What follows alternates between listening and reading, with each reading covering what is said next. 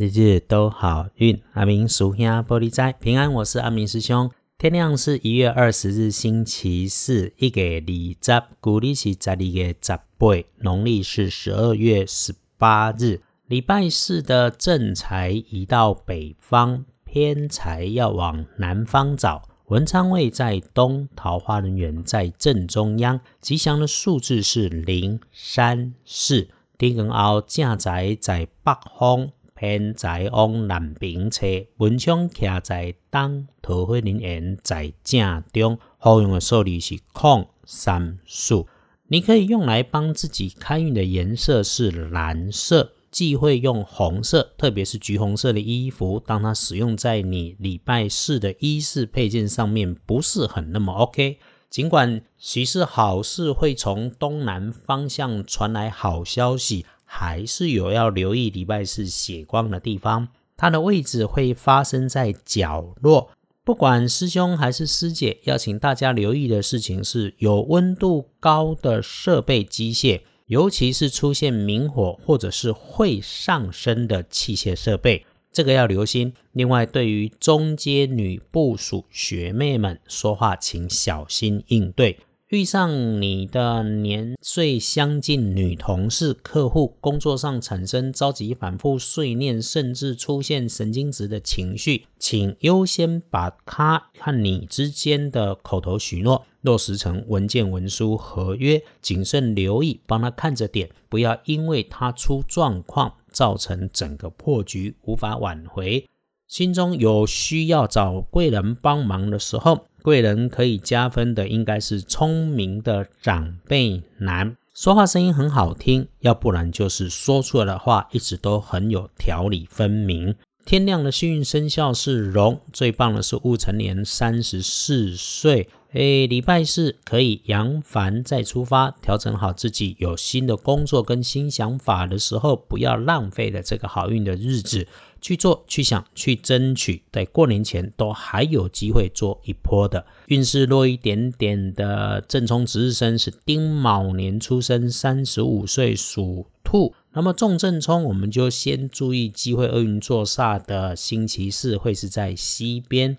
除了远离热烫的金属设备，把啷个的玩给你就不要当和事老仙，还要注意自己身边发热、发光、发烫特性的金属物品。比方像菜刀、剪刀，或者是炉子上的锅具，也可能是本来就有缺口的餐具。要不运势，正冲多使用深咖啡色。再提醒一下，我们每次说到正冲，就说重正冲是造轮，不一定一定会出事，自己多小心。那么它就是会出现莫名其妙的事。遇上莫名其妙的事，只有慢下来才有机会做反应，千万不要着急，事情缓缓的做，缓缓的说，走路慢慢的走。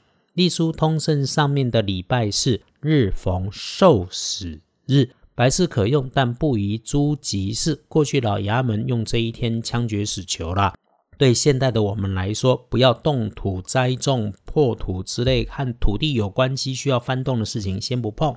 所以咯，好事谨慎用，一般的事情就不要特别去做什么。总结就是拜拜祈福、许愿、签约交易、出门旅行。如果可以自己做安排，就先缓一缓；如果自己没有办法做安排，我们再来用强运的时间。